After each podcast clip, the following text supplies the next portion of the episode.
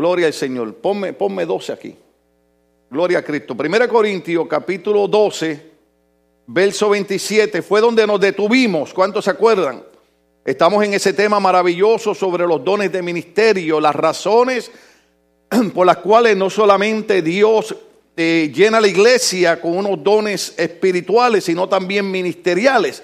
Y nos habíamos detenido en el lugar donde Pablo hace un énfasis a la iglesia, tratando de que el pueblo de Dios comprenda la importancia. No es tan fácil enseñarlo, suena fácil, pero no lo es. Mire el énfasis, dice, ustedes, vosotros son el cuerpo de Cristo y miembros cada uno en particular. ¿Cuántos recuerdan la explicación que dimos? ¿Cuántos eh, recuerdan que tratamos de ponerle en su corazón y en su mente la importancia de que usted no pertenece a un club religioso, de que usted no está en una asociación más, sino que usted es parte, miembro del cuerpo de Cristo? Luego sigue el verso 28. Y a uno puso Dios en la iglesia, primeramente apóstol, luego profeta, los terceros maestros. Entonces ahí nos detuvimos porque estamos hablando que hay un orden de jerarquía, hay un orden, eh, eh, eh, traté de explicar para no se confundieran, de posiciones humanamente hablando, donde nosotros tenemos que entender que hay personas a las cuales nosotros, oiga bien, esta parte es muy, muy, muy fea decirla, tenemos que aprender a rendirle cuenta. ¿Cuántos trabajan? ¿Cuántos trabajan en alguna compañía? ¿Tiene usted algún jefe al que le tiene que rendir cuenta? Pues yo creo que todos los que estamos aquí entendamos que nosotros también tenemos que rendir cuenta, tenemos que rendirle cuenta a Dios. Eh, eh, la razón por la que a mí no me gusta ser pastor es porque a mí no me gusta que nadie me rinda cuenta, pero la Biblia dice que usted debe rendir cuenta a la persona que es su líder. Pero nada, estamos en época moderna y yo entiendo la raza de nosotros. Eh, usted sabe, eh, el pastor no es papá mío. Eh, está bien, está bien. Pero estamos tratando de que haya un crecimiento y entendamos que cuando entramos en ese orden, de que, de que Dios puso apóstoles, profetas, entonces Dios ha puesto pastores, ha puesto líderes, y así sucesivamente nosotros vamos aprendiendo a rendir cuenta y vamos aprendiendo a sujetarnos a ciertos órdenes y a ciertas reglas que Dios pone, porque por alguna razón nos van a bendecir. Pero nos quedamos en la parte de maestro. Cuando nos quedamos en la parte de maestro, subimos los versos bíblicos hacia arriba de 1 Corintios 12, donde encontramos que el Señor ha dado también dones de palabra de conocimiento, palabra de sabiduría, lo cual indica que las personas que son maestros y reciben el don de palabra de sabiduría, eh, palabra de conocimiento, es solamente para capacitar. Diga conmigo capacitar es para capacitar a otras personas para que crezcan en el conocimiento de Cristo, para que, como dice el libro de Efesios, ya no sean niños errantes llevados de aquí para allá por cualquier enseñanza religiosa. Entonces, e, es importante que la iglesia ponga en su corazón, número uno, esta motivación. Ya es tiempo de que yo haga un alto y entienda que yo no voy a la iglesia porque no tengo más nada que hacer sino que yo voy a la iglesia porque desde antes de la fundación del mundo, Dios me había escogido para que yo fuese parte de la iglesia. Eso se dice fácil, pero la gente no entiende esto. Ser parte de la iglesia de Cristo es ser parte del reino de Jesucristo y es, tal, y es hablar de salvación. Entonces, cada uno de nosotros estamos aquí, si yo entiendo bien cuando el Señor le habló al profeta, no solamente desde que estaba en el vientre de una vez te sino que te di por profeta a las naciones. Entonces, cada uno de nosotros, diga que está al lado, es contigo. Cada uno de nosotros, desde que estaba en el vientre de la madre, Dios lo señaló y lo escogió para un trabajo específico. Entonces, cuando Pablo habla de que nosotros somos el cuerpo de Cristo, dice, ustedes son miembros, cada uno en particular. ¿Qué significa eso? Cada uno, los que estamos aquí, oiga bien, hasta los que le caen mal. Ay, ayúdame. Yo no le caigo bien a todo el mundo. Pero ¿qué problema? ¿Usted ha tratado alguna vez de agradar a todo el mundo? Trátelo. Pruébelo. Que usted va a ver que no hay manera posible de agradar a todo. A alguien usted le va a caer mal. Porque o se le parece a aquel que le cogió dinero prestado y no le pagó. o se le parece al novio que la digo, perdón, o sea, ¿cuánto entiendo que estamos hablando? Pero aunque hayan personas que no nos caigan bien, tenemos que aprender que son miembros del cuerpo. Por ejemplo, hay personas, no debo decirle esto, ay Dios mío, qué difícil es predicar en esta época. 40 años atrás en mi iglesia yo predicaba 5 minutos y todo el mundo entendía y gloria a Dios, aleluya. Es más, yo le decía, y si ustedes no ofrendan hoy van para el infierno y de ellos decían amén. Ahora no, y si yo digo, ustedes, si ustedes no ofrendan, hermano, la obra no echa para adelante, no vuelvo más a esa iglesia, estaban pidiendo una ofrenda. En estos tiempos no es fácil predicar. Pero, perdón, hay personas que, ¿cómo lo digo? Que nadie se sienta mal Ah, que van a, estos lugares por ahí que hacen cirugías plásticas. Déjame decirles algo. Si yo necesito hacerme un arreglo y ustedes me levantan una ofrenda, yo voy y me lo hago. ¿Entiende? O sea, no estamos en contra, pero ¿qué es lo que quiero decir? Que en su propio cuerpo hay cosas de su cuerpo que a usted no le gustan. Digo, mucha gente. Porque si me miro yo en el espejo, por donde quiera que me miro, me veo bien. Oh, aleluya. Las hermanas, cuando se miran en el espejo, se ven bien. Esbaratadas, pero se ven. Amén. Entonces, el concepto que tenemos que poner es que no importa cómo aquella hermana, cómo aquel hermano. Tengo que tratar de comprender y poner en mi mente y en mi corazón que aunque no me guste esa oreja o esa nariz o esa ceja o esa frente o la, iba a decir la calva, pero no quiero echarme gente de enemigo, no lo digo. Eh, eh, eh, esa situación son miembros de mi cuerpo. Oiga, si a mí no me gustan mis pies, tengo que aprender a estar contento con ellos porque son los que me mueven. Si no me gusta la barriga, tengo que estar feliz porque ahí es donde he hecho el cargamento. Alabado sea el Señor. Entonces, ¿cuánto? ¿Lo qué? Oí, oí algo, oí algo. Uno tiene que estar despierto aquí, hermano. Alabado sea el Señor. porque aquí el cohetazo puede venir por cualquier parte. Alabado sea Cristo. Entonces, ¿Cuántos captan la idea de que Dios quiere que entendamos que es tiempo de que dejemos, el apóstol Pablo cuando escribía a la iglesia decía, no les puedo escribir como a gente madura, a la misma iglesia de Corinto, porque si ustedes se pasan peleando, no son niños. O sea, la, ventaja de los niños es que pelean y el rato están jugando como que nada ha pasado. El problema de los adultos es que pelean y después esa pelea le dura cinco años de enojo. Por eso Pablo dice, no les puedo escribir como gente madura, porque son unos chiquillos. Entonces, ¿qué es lo que dice Pablo? La iglesia tiene que ya cruzar esa dimensión y salir del concepto humano y entender que somos miembros del cuerpo de Cristo y que a esos miembros de ese cuerpo se le han dado dones. Que todos ya sabemos que los dones son para edificar, para construir, para levantar la iglesia, para ayudar a otra gente. Nuestra sociedad se muere, está en agonía, no, no, no quiere conocer a Dios, sin embargo, tienen hambre por Cristo. Eh, la semana pasada, eh, eh, las, las Elizabeth de estas iglesias, digo las Elizabeth porque fue Elizabeth mi hija, Elizabeth Menegazo y, y otros muchachos y muchachas, se fueron a evangelizar. Y había gente, había gente muchachos, la experiencia de ellos es que había gente que se quedaban paradas sin hablar y cuando ellos se le acercaban, decían, tú quieres que oremos por ti, se estaba esperando que vinieras para acá. La gente tiene hambre de Dios, tiene deseo de Dios, pero la iglesia tenemos que hacer ese trabajo. Tenemos que llevarle el mensaje de Cristo. Aunque el gobierno esté en contra de la religión, aunque el gobierno esté en contra del cristianismo, usted y yo somos miembros del cuerpo de Cristo y Cristo vino, oiga bien, Cristo vino para dar vida y vida en abundancia. Oh, hay que entender eso. Y tenemos que compartir eso con la gente. Tenemos que decirle a la gente, yo no sé en qué situación tú estás, yo no sé en qué situación yo, yo estoy, pero yo te voy a decir algo. Todavía Dios está sentado en el trono de poder y de gloria. Y todavía Dios puede hacer. O sea, esa es la mentalidad con la que tenemos que entrar a la iglesia. Cuando usted llegue aquí, no diga, ay Dios mío, ay, otro culto más.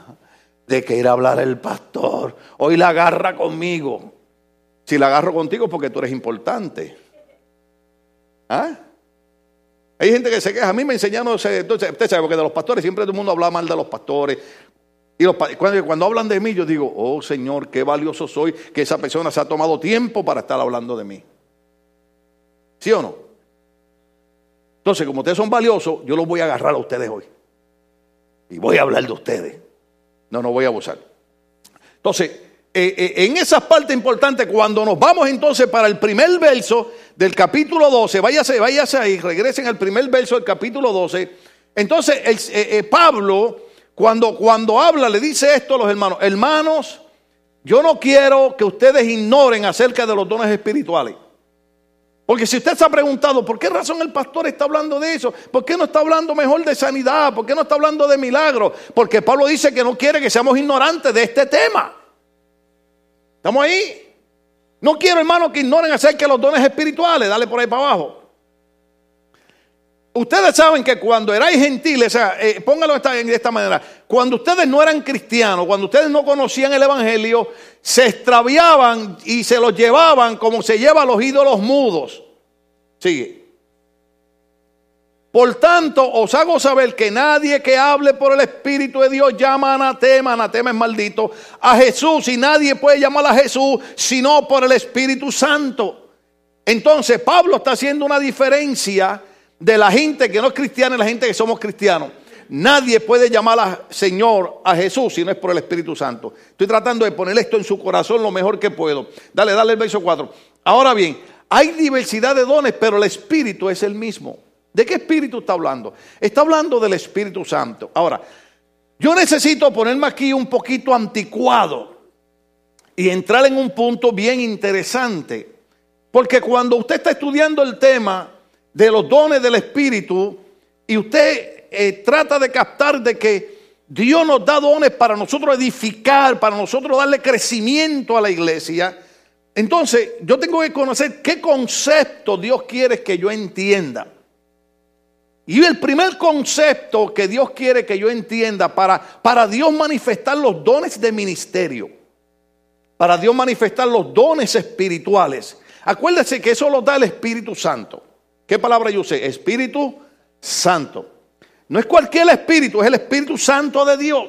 Entonces, aunque nosotros somos seres humanos que, que, cometemos errores, que fallamos, pues yo siempre digo, ojo aquí, porque nosotros somos muy listos y muy tramposos y siempre para estar haciendo las cosas que son, son desagradables a Dios, siempre decimos, Dios sabe que yo soy débil y soy flaco. Bueno, la pregunta mía es cuándo te vas a poner fuerte y cuándo vas a engordar espiritualmente, porque humanamente hay un montón de gente gorda aquí alabado, ¿sí, señora? ¿Cuántos entienden lo que estamos hablando? Entonces, hay un concepto que para los dones del Espíritu Santo manifestarse en nuestras vidas. Hay un concepto bien difícil que yo anoche cuando estaba sentado ahí viendo ese maravilloso programa que hicieron los niños aquí anoche, un aplauso a Dios por eso. ¡Wow! Esos chamacos hicieron un drama tremendo. Eh, los niños, las niñitas que estaban orando por la liberación de Pedro. Yo quiero que, me, que le den un, papelito con mi nombre para que oren por el pastor. Aleluya, porque yo dije, ¡uh! Esas son las que yo necesito que oren en la iglesia. Alabado sea el Señor. Oiga, eh, eh, la interpretación de cómo orar, ¿se acuerda? El drama que hicieron los... hermano, eso estuvo maravilloso. Pero llega el predicador. ¡Uh! Aleluya. Llega un jovencito y se para ahí. Y yo digo entre mí, yo estoy ahí tomando fotos y un poquito de video para ponerlo en Facebook para que la gente sepa que yo no sé usar Facebook, pero crea que. Entonces, el muchachito usa una palabra y yo digo, no puede ser posible, porque ese es el tema del domingo. Y él dice, hay que ser leal a Dios hay que tener lealtad. Y como yo te sabe que yo el inglés no lo speak too good, traté de entender. Entonces él, decía, eh, eh, eh, ¿cómo era que él decía? ¿Y loyalty era que él decía? ¿O él decía, it's a force in your heart? Something like that. Aleluya. Entonces yo decía, la Biblia dice que de la boca de los pequeños y de los que maman el Señor perfecciona la alabanza. Entonces viene un niño aquí a recordarle a la iglesia que de la única manera que Dios puede manifestar los dones ministeriales y los dones del Espíritu Santo en nuestra iglesia es que nosotros aprendamos el concepto de lealtad. Oh, aleluya. Se dice fácil, pero no lo es. Porque, por ejemplo, yo quisiera ir a la última parte del mensaje, que ya me di cuenta que no me va tiempo para llegar ahí, pero la última parte del mensaje es cuáles son las recompensas de la lealtad. Pero la primera parte es cuáles son las consecuencias de la deslealtad. Porque para el Espíritu Santo moverse en nuestras vidas y dar dones ministeriales y dar dones del Espíritu Santo, tiene que ser que haya visto, visto que la gente tenga lealtad, primero a Él y después a su obra. Llegar ustedes comprendan que ese concepto es bien difícil de manejar en nuestra época. Es bien difícil de, de tratar en nuestras familias. ¿Por qué? Porque nosotros la naturaleza, y, y lo usó cuando le predicó a, eh, a, los jóvenes el viernes en el poderoso mensaje de, entrenamiento, Operación Victoria, alabado sea el Señor. O sea, eh, eh, la problemática de la rebeldía. ¿Sí? ¿Te acuerdas cuando usaste, somos una raza rebelde? Y yo le voy a tener que ponerle eso ahí porque yo, yo era un rebelde, yo era un rebelde antes, a la, soy de una raza pura. ¿Cuántos se acuerdan? Entonces, nosotros nosotros tenemos el, el, síndrome de la rebeldía. Se supone que nos hubiera pasado cuando pasamos de los 12 años. Se supone que nos hubiera pasado cuando pasamos de los 18. Pero el problema es que hemos entrado a los 40, 50 y todavía seguimos iguales. ¿Por qué? Porque recuerden que la época de la adolescencia es la época de la rebeldía. ¿Cuántos se acuerdan? ¿Cuántas viejas hay aquí? Digo, ¿cuántas hermanas hay aquí? Que... ¿Y cuántos viejos hay aquí que eran... Eh? ¿Ah? Eh, pero después eh, pasa, después entramos a los 15 y la nena dice, bueno, déjame dejar la rebeldía a un lado, no me celebran la quinceañera. ¿Entiende? Y los muchachos, usted sabe, entonces llegamos a la edad de los 18 años. ¿Cuántos cumplieron 18 alguna vez? Yo recuerdo, yo no sé cuándo fue, pero hace muchos años atrás cumplí 18. Y yo fui de los que le dije a mi mamá, cuando cumpla 18 años me voy de la casa. Y mi mamá se quedó como si no hubiera dicho nada. ¿Usted sabe por qué? Porque ella dijo, a ver para dónde te vas a ir. Hermano, y a los 18 años yo recuerdo que agarré un bolso con la ropa y me fui de la casa. Duré Oiga, para la gloria de Dios, dos días fuera de la casa. Porque la única que podía aguantar las malas crianzas era mamá. ¿Sí? Nuestros hijos eh, conocen amiguitos aquí, amiguitos allá, los padres de los amiguitos. No, y si tú no estás feliz en tu casa, te mire, mire, mire, no mientan. No podemos con nuestros hijos, nos vamos a echar otros encima.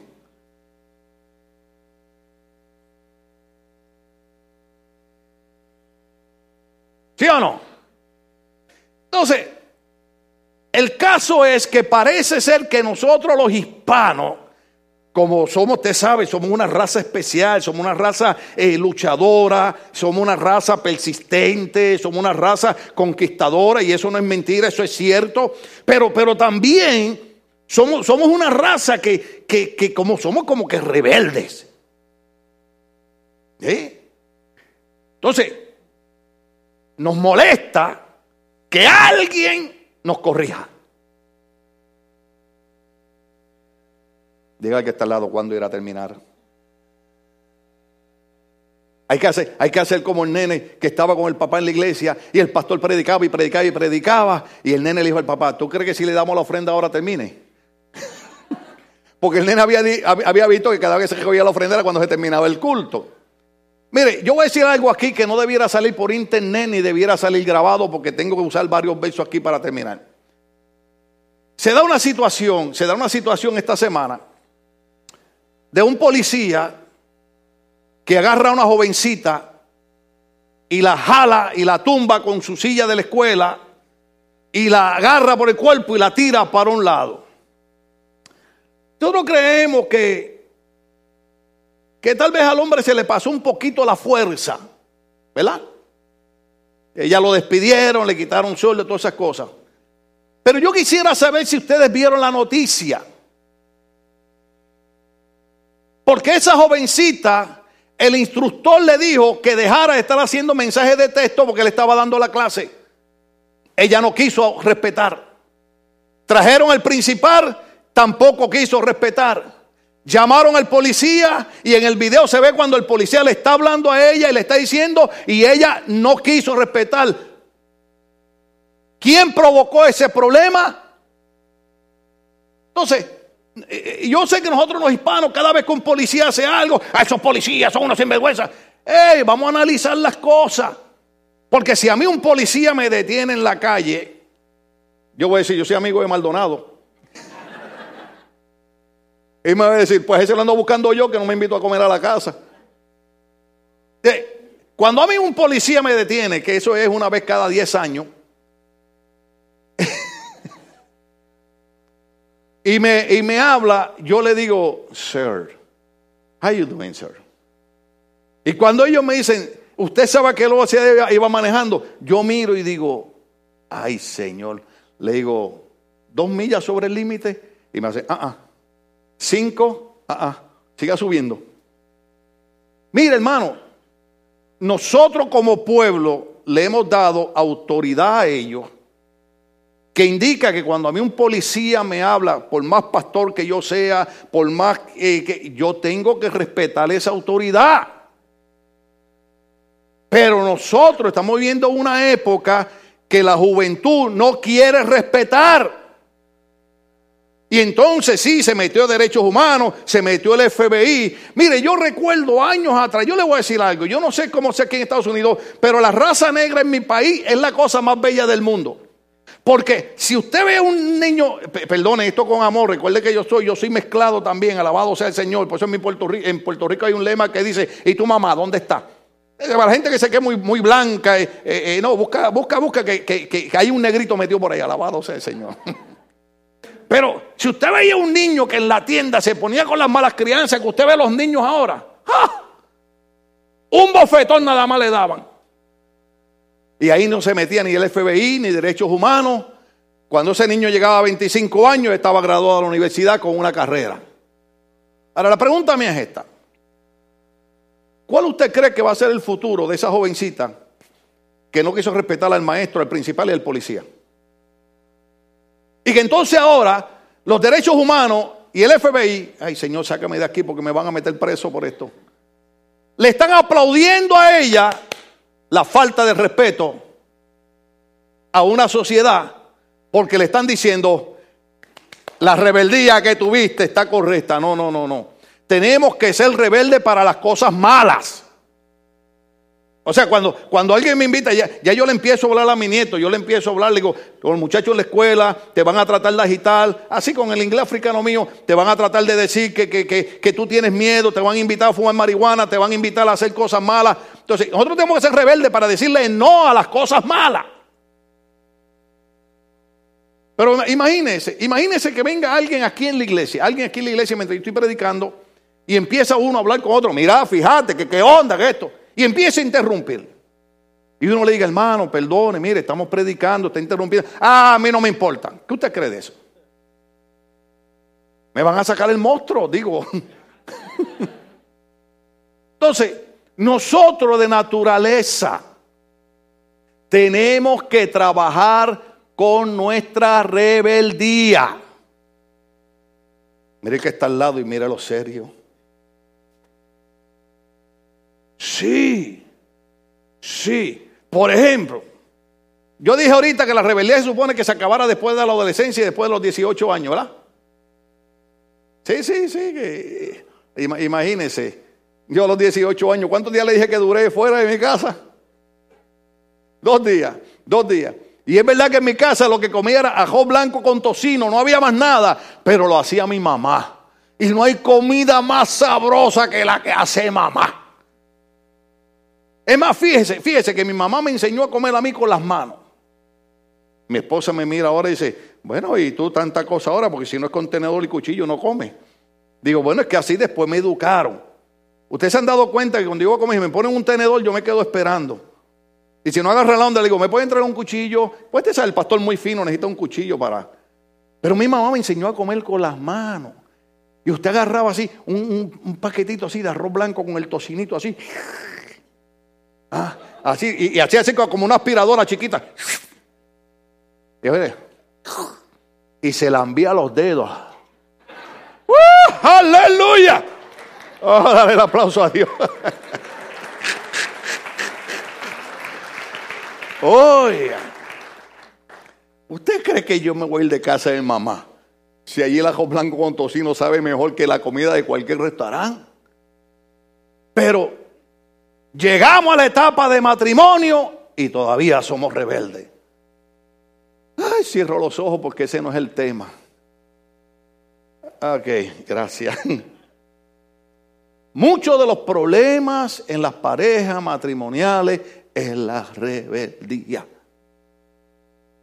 Pablo le escribe a los Efesios y se enseña a los hermanos que se sujeten los unos a los otros. No es que el hombre se va a sujetar a la mujer ni la mujer al hombre, no. Sujetados, los dos se sujetan los unos a los otros en el amor de Cristo. Y trabajan juntos y trabajan en armonía. Sácame de aquí, Señor. Pero somos rebeldes. ¿Ah? Nadie levante la mano aunque quisiera preguntar cuánto le dura a usted la rebeldía cuando tiene un problema con su esposa y con su esposo.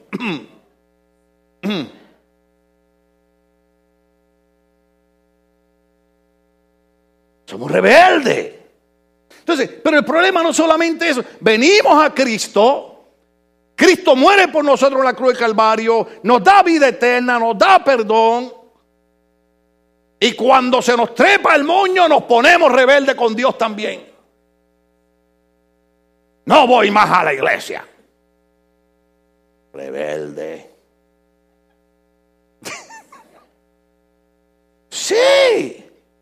Entonces, tenemos que trabajar con eso, porque no es posible que el Espíritu Santo imparta dones de ministerio y dones espirituales sobre personas que no son leales y que son rebeldes. ¿Sigo en el tema o, entrego ya? Entonces dice, dice, de Samuel 15, 23. Ujú. Vamos a ver cómo es que Dios ve la rebeldía. Oh, aleluya. Yo sé, yo sé, yo sé que no es fácil lidiar con eso. Yo sé que no es fácil lidiar con eso. Usted sabe. ¿A cuánto usted lo regañó su abuelita alguna vez? Oh, aleluya. A mí mi abuelita cuando me regañaba, me regañaba, hermano. Y después cuando crecí, decía, mi abuelita me puede regañar todo lo que le dé la gana. Porque cuando mi mamá me corría con el palo a la escoba, ¿cuánto le dieron el palo a la escoba? Uh, aleluya, beautiful days, aleluya. Mire, yo me metía debajo de la cama. Y yo lo que veía era el palo cuando hacía. Ah, mi mamá no le importaba si daba en la. No, ella. Sal de ahí, sin vergüenza. Y debajo de la cama, eh, en Puerto Rico a las abuelitas le decimos abuelita. Abuelita. Y yo debajo de la cama, abuelita, abuelita. Y ahí venía mi abuelita. Mercedes, deja al niño quieto. Y mamá le decía, ¿qué niño? Ese es un manganzón, sin vergüenza, que no quiere respetar, lo voy a enderezar. Oye, yo me voy a palo de escoba para enderezar a varios hermanos aquí, ¿sabes? ¿Cuántos se acuerdan de esos tiempos bellos? Yo tengo tres cicatrices aquí atrás, hermano, que no son pintadas, son reales. Porque la vieja era karateca. Alabado sea el Señor. Entonces, porque como pecado de Adivinación. Adivinación tiene que ver con, con brujería, con hechicería. Perdón, como pecado adivinación es la rebelión y como ídolos e idolatría la obstinación. No quiero entrar ahí porque me voy a llevar 20 minutos más en hablar de la gente obstinada. ¿Te ha conocido gente obstinada? ¿Ah? Se lo pongo más fácil. El niño que usted agarra comiéndose la galleta y le dice en la cara que no se las está comiendo. Así, esa es la gente obstinada. ¿Cuánto ustedes le ha aconsejado a alguien y le ha dicho a alguien, por ejemplo, por ejemplo, usted le dice a las muchachas, usted le dice a las muchachas, ay no, pero ¿para qué voy a hablar de eso? Y casi 25 años tratando de ayudar a las muchachas y, y, y, ella dice, ay, pastor, un entrometido, llegó con mi cuerpo, me da la gana, esto es una nueva época. Pero por ejemplo, por ejemplo, nosotros le enseñamos a las muchachas, mira, eh, independientemente de algunos errores que se cometen, pero normalmente le enseñamos, cuídate, guárdate porque eso de tú estar teniendo relaciones sexuales con los muchachos y sales embarazada de este y no pasa un año y estás embarazada de otro. Entonces cuando cumplas 40 años va a mirar para atrás y va a decir, ah, pero ¿por qué yo hice eso? Hay algunas muchachas que han cometido ese error y con un error han aprendido. Pero hay otras que son obstinadas. Sigo, es verdad. Y usted les enseña y usted les dice, igual a los muchachos. De los muchachos ahora, no, pastor, usted sabe que es que ahora la marihuana es medicinal y, usted sabe. Eh. Pues mire, mire, yo sinceramente, yo tengo cuatro discos lastimados. Ay, se me fue el tiempo. Sigo. Ay, a usted le gusta. Yo tengo cuatro discos lastimados que me causan unos dolores que a veces no puedo caminar. Yo anoche estaba ahí, ahí en la silla santa donde está la hermana Luisa ahí. Y me tuve que ir para allá atrás porque estaba tomando video y no sé cómo me puse que la espalda me dijo que tú te crees que tú tienes 15 años. y me tuve que ir para allá a descansar. Y, vine ahí porque quería elogiar a los muchachos porque dije, wow, qué tremendo lo que hicieron. Y, y la pastora me dice, pastor, yo le dije, un aplauso, porque no, no puedo. Hermano, tremendo. Entonces ahora yo he escuchado, yo he escuchado que la marihuana la recetan para el dolor de la espalda.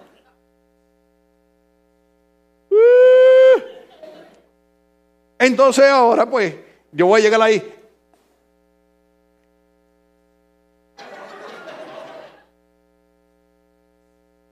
First Corinthians Mire, hermano, mire. Yo no puedo ni oler la marihuana. No la puedo ni oler, hermano. Yo hay alguien fumando marihuana por ahí, no la puedo ni oler. ¿Por qué? ¿Por qué? Porque en mi barrio todos los que cayeron en la drogadicción empezaron fumando marihuana. Pero como ahora tenemos una partida de bandidos que saben más que nosotros, ahora tenemos un sinnúmero de, supuestos doctores que dicen que no, porque a ellos no les importa la miseria ni la tragedia en que van a caer nuestros hijos cuando llegan a ser unos drogadictos porque empiezan fumando marihuana recreacional. ¿Usted se imagina que yo llegue aquí arrebatado con marihuana, hermano? Dice, hermano, voy a predicar de pie porque hoy no tengo dolor. Y entonces usted va a decir, anda en yerbao. Señor, que aprenda el diablo y todos sus demonios. ¿Pueden entender eso? Entonces, uno se lo dice a los muchachos y ellos obstinados. Pero le dije que no quería hablar de eso. Le dije, me va a coger como 20 minutos, lo dejo ahí. Porque como pecado de adivinación, la rebelión y como ídolos e idolatría, la obstinación, por cuanto tú desechaste la palabra de Jehová, Él también te ha desechado para que no sea rey. O sea, las consecuencias de no ser leal y la diferencia a la lealtad es la rebelión. Entonces, el final de los rebeldes siempre es la ejecución, es morir. ¿Entendimos eso? Ahora, déjeme decirle, déjeme explicarle, porque yo le estoy hablando a usted de lealtad. Le estoy hablando de la palabra que acabo de mencionar, lealtad, porque de la única manera que Dios puede dar dones ministeriales es cuando somos leales a Dios. Imagínese, usted tiene un negocio y usted quiere poner a alguien a manejar su negocio. Usted se lo va a dar a una persona que llega cuando le da la gana al trabajo, se va cuando le da la gana no sabe administrar el dinero, o usted va a poner a alguien que sea leal en su trabajo. Y no hay cosa más linda, no hay cosa más linda, oiga bien, que la gente te busque a ti para hacer algo porque saben que tú eres una persona leal. O oh, eso es lindo. Oh, eh, eh, eh, eso es lindo. Usted sabe, usted sabe yo sé que no voy a decir estas cosas, pero, pero en mi trabajo, en mi trabajo, el jefe iba donde mí, yo, el hispano. Y en aquellos años, en aquellos años no se hablaba tanto español como ahora. En aquellos años o hablabas inglés o hablas inglés. Y entonces él, él, me hablaba en inglés como media hora, me daba instrucciones y, cuando terminaba me decía, eh, eh, ¿entendiste todo? Y yo decía, ya. Pero él, cuando había que hacer trabajos, le decía al jefe de él, si tú quieres ese trabajo bien hecho, tienes que dárselo a José. Al hispano. ¿Oíste, Donald Trompeta? al hispano. ah, pero usted sabe qué lindo es que en un trabajo te busquen a ti porque tú eres la persona leal que el jefe sabe que se puede ir, te puede dejar solo y cuando regrese el trabajo va a estar hecho, se llama lealtad. A mí me preguntaban, ¿por qué? Porque la Biblia dice que cuando tú trabajes, no lo hagas como es para los hombres, es para Dios. Siempre es para Dios, es para Dios, es para Dios. Cuando usted está en su compañía, piense, no lo estoy haciendo, lo estoy haciendo para Dios. No venga a la iglesia, no es para el pastor, es para Dios. Entonces usted comienza a practicar, porque cuando nosotros no tenemos lealtad, nos convertimos en rebeldes y entonces la rebeldía lo que trae es ejecución. Éxodo 22, 18, tengo que terminar ya hermano. Éxodo 22, 18, mire, mire, mire esta parte nos pone en problema. A la hechicera. Pensaron en alguna vecina, me di cuenta. No dejarás que viva. ¿Cuál es otra palabra para hechicera? ¿Ah? Dígalo duro, dígalo duro, esa es. Otra vez. Otra vez. Aquella hermana se puso seria. Oiga bien, oiga bien. Dios dice, a la hechicera, a la bruja, no dejarás que viva. Porque la brujería y la adivinación era, era una obstinación y era una rebeldía. Entonces el Señor dice, a los que practican hechicería, a los que practican brujería, hay que iscamit, hay que matarlos.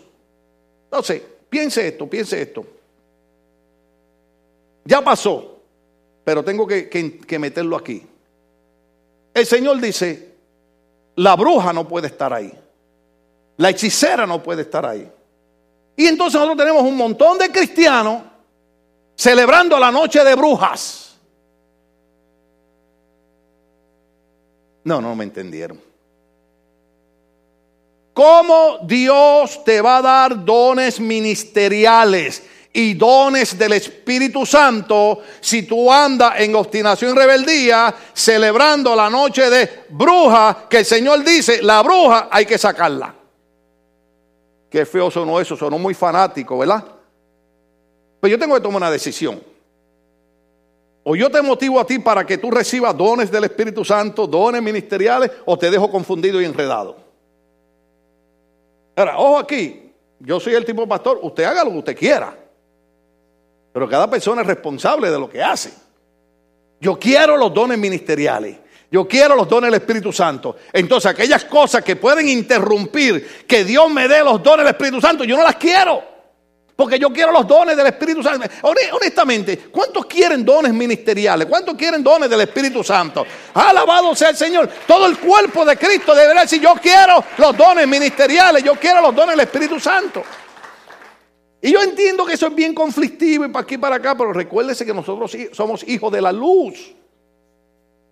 Nosotros estamos para, para, ayudar a la gente a conocer la luz de Cristo. 1 Corintios 12, eh, verso 1 decía, ya no somos esos niños que son llevados como ídolos mudos. Entonces, bien importante porque yo no estoy hablando de fanatismo. No estoy hablando de extremismo religioso, estoy hablando de que hay ciertas cosas que hay que comprenderlas para Dios darme otras. Y esto es difícil porque si fuera otro pastor que lo estuviera predicando está bien, pero usted tiene que analizar quién es el pastor que se lo está diciendo. Lealtad es bien importante. Entonces, primero lo eliminan. La bruja hay que sacarla del medio. Amén. Segunda Samuel capítulo 15 verso 11. Encontramos una situación. Usted tiene que acordarse, porque usted lee más Biblia que yo, que el rey David tenía un hijo que se llamaba Absalón, ¿se acuerdan? Y, de Absalón hay una parte que quiero predicar cuando, cuando Absalón muere, eh, eh, eh, David va y lo llora en la tumba. Una cosa hermosa, quiero predicar bajo el tema cuánto amaba David a su hijo Absalón. Que su hijo Absalón se levantó en contra de su padre, traicionó a su padre, quiso tumbar a su padre del reinado y con todo eso David lo seguía amando. Ese es el amor de Dios hacia nosotros. Pero en otra ocasión predico de eso, alabado sea el Señor. Eh, mucha gente cuando, cuando, cuando me ve llorando a mí por mi hijo o ve que yo pongo fotos cuando voy al cementerio, dicen, ay, pero él es cristiano. No, ¿sabe qué? Yo soy un cristiano, soy un pastor que amo a mi hijo. Y lo voy a seguir amando. Porque si David amó a su hijo, que su hijo fue un rebelde, un obstinado, que lo traicionó, imagínese, mi hijo nunca hizo nada de eso. Al contrario, mi hijo murió por esta iglesia. ¿Y usted cree que yo no voy a borrar la memoria de mi hijo? De esta mañana yo le decía, Señor, Señor, ayúdame, yo no celebro el Día de los Muertos, pero nuestra cultura celebra el Día de los Muertos, pero recordamos el Día. Y, y esto es bien complicado. ¿Por qué le digo eso? Porque usted no le está hablando un principiante a predicador. Le está hablando un hombre que ha probado que hay que dejar ciertas cosas que Dios no quiere que hagamos para recibir otras cosas que Dios quiere que tengamos. Dios quiere que tengamos dones ministeriales. Dios quiere que tengamos dones del Espíritu Santo. Pero yo tengo que dejar la bruja afuera. Uh. yo creo que si se explica de esa manera, como que se entiende un poquito mejor, ¿verdad? Porque la gente dice, ay, yo no voy a esa iglesia porque prohíben que yo celebre Halloween. Nosotros no, no prohibimos nada, nada prohibimos, pero te decimos que el Señor quiere la bruja afuera para darte. ¿Tú, tú, te imaginas, ¿Tú te imaginas que Dios te da a ti el don de discernimiento de espíritu? ¿Ah? ¿Tú sabes lo que es tú poder mirar a una persona y ver el espíritu que hay dentro de esa persona? Mm. Y usted puede ver y decir, Dios me muestra que hay un espíritu que te trajo tal enfermedad a tu cuerpo y tú puedes orar por esa enfermedad. ¿Dónde discernimiento? ¿Ah?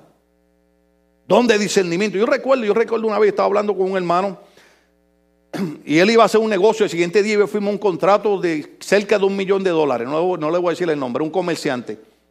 Y cuando yo estaba, yo lo miré y vi algo y sentí algo en mi corazón que me dijo, dile que no firme que le tienen una trampa. ¿Dónde discernimiento? Y le dije, siervo, mira, si tú lo quieres tomar bien, no firme ese contrato mañana porque te tiene una trampa. El hombre no me dijo nada, nada más escuchó. Al otro día, el siguiente día de ese me llamó y me dijo, siervo, yo necesito que tú vayas a comer conmigo, te tengo que decir una cosa. Cuando el hombre chequeó el contrato, no le habían dicho que si él hacía ese contrato iba a perder miles y miles de dólares. El don de discernimiento lo salvó. Si la iglesia empieza a dejar cosas que no agradan a Dios, Dios comienza a impartir los dones. Entonces usted puede pedir la oración. Todavía nos falta para llegar a eso. Pero usted empieza a pedir la oración. Eh, eh, pastor, mire, yo me estoy pensando mudar para aquí o estoy pensando hacer esto. Y yo le digo, un momento, un momento, déjame llamarle estos tres hermanos y a estas tres hermanas que Dios ha puesto sobre ellos y ellos oran por ti y te van a decir, el don de discernimiento me dice que no lo haga o que lo haga.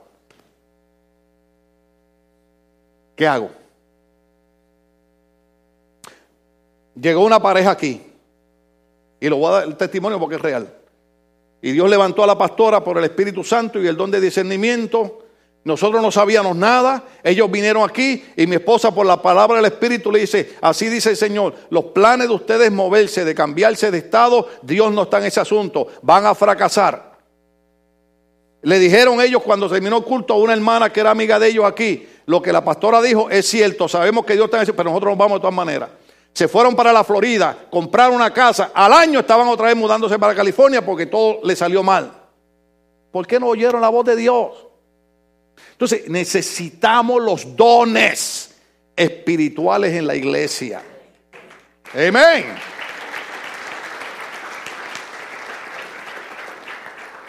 Sabía que no iba a terminar, pero déjeme terminarle con esto, déjeme cerrarle con esto. Segunda Samuel 15, 11 nos enseña que nosotros tenemos que tener cuidado porque cuando la gente no entiende el concepto de lealtad, y esto yo lo he enseñado por casi 26 años en la iglesia, algunas personas lo han entendido, lo han captado, otras no, otras han caído, pero, pero cuando la gente no entiende el concepto de lealtad, siempre trata de engañar a otras personas. Déjame decirlo más despacio. Siempre tratan de engañar a otras personas. Es como la persona que es celosa y envidiosa. Yo tengo un video que yo lo pasé aquí de una psicóloga explicando cómo opera la persona que es celosa y envidiosa. La persona que es celosa y envidiosa siempre se hace víctima. Ay, no es que es fulano, es que es fulana, es que... Y, entonces empiezan a sembrar cosas negativas en ti porque trata de hacer su bola de montonero, decía Cantinfla. ¿Entiende? Entonces, eso es lo que hace Absalón. Absalón dice, y fueron con él 200 hombres de Jerusalén convidados por él. ¿Ve? Absalón está planeando darle un golpe de estado. ¿Cuántos saben lo que es eso? Quitarle el reinado a David, su padre va a traicionar a su padre y entonces se lleva 200 hombres con él. Entonces la gente que miraba decía, pues Absalón debe tener razón porque hay 200 hombres que lo están apoyando. Pero la palabra clave aquí es que ellos iban con él, los cuales iban en su sencillez sin saber nada. O sea, Absalón había engañado a estos 200 hombres y no le había dicho exactamente cuáles eran los planes que él tenía. Él lo que pasó fue que empezó a convencer 200 hombres para que lo apoyaran, pero nunca les explicó todas las razones. Entonces, en ese momento, Absalón es el tipo más elegante de la deslealtad. ¿Por qué? Porque el rey es su padre. ¿Qué usted cree de eso? Entonces, Absalón lo que le está enseñando a la gente es, no seas leal. Ahora, oiga esto aquí, oiga esto aquí. Con esto terminamos. Cuando estuvimos en Israel, el, guía, Moshe se llamaba, ¿verdad? Que era capitán del ejército israelita. Cuando estábamos hablando sobre, sobre el mandamiento de honra a tu padre y a tu madre para que tus días sean largos en la tierra. Entonces, él nos está, estábamos compartiendo y una de las cosas que él nos decía es, cuando yo honro a mi mamá y a mi papá, no lo estoy haciendo por ellos, lo estoy haciendo por mí. ¿Por qué? Porque si mis hijos ven que yo honro a mi papá y a mi mamá, ellos me van a honrar a mí. Entonces, ¿qué ejemplo usted cree que está dando un hombre que le está diciendo a 200, está bien traicionar a mi propio padre? Volvemos a lo mismo. ¿Se acuerda ahorita cuando estuvo un rato hablando de que somos una raza que tenemos problemas con la rebeldía? Hermano, qué batalla nosotros tenemos para aprender a respetar las posiciones de las personas. Tenemos problemas. Hermano, por eso es, por eso es, oiga, óigase bien, óigase bien. 50 años atrás, cuando se hablaba de adulterio en un matrimonio, ¿quién era el que, el, que siempre adulteraba? ¿Ah? Dígalo sin miedo. El hombre, sin vergüenza. ¡Ey! ¡Adúltero! Las estadísticas dicen, hoy en el siglo XXI, en este año que estamos, por si acaso alguien oye el mensaje dentro de 20 años, ya yo estaré en el cielo, pero que hoy en día las mujeres casadas adulteran tanto como los hombres casados.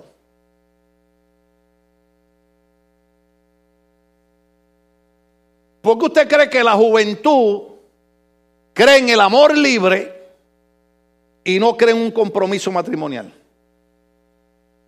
Porque se le ha enseñado a la gente que ser leal no es importante. Y la lealtad es importante. Yo le he dicho a la yo he visto montones de niños que han crecido aquí, adolescentes jóvenes, se han ido al mundo de pecado. Pero cuando usted hace un análisis, en los 25 años atrás, yo le decía a los padres, oiga bien, yo le decía a los padres, si usted no deja que ese niño de 4, 5 y 6 años vea que usted es leal a la iglesia, él tampoco va a ser leal. Porque nosotros lo que vemos lo que aprendemos. El ejemplo habla más que mil palabras.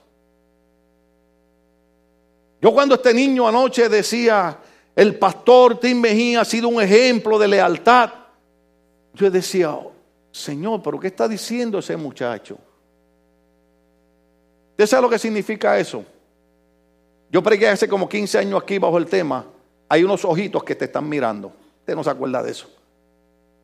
Los niños siempre nos están mirando.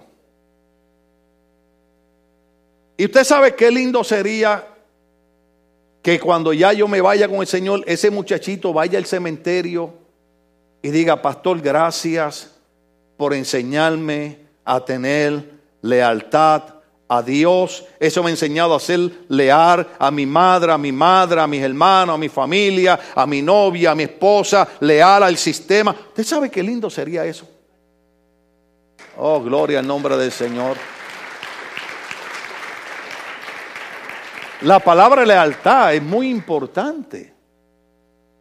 Y hay gente en todas las iglesias que son engañadas por alguien que al no conocer lo que es lealtad trata de darle un golpe de estado, traicionar, engañar. Pero cuando nosotros eh, aprendemos el concepto de lealtad, caminamos diferente. Cuando nosotros aprendamos a ser leales a Dios, leal a la iglesia.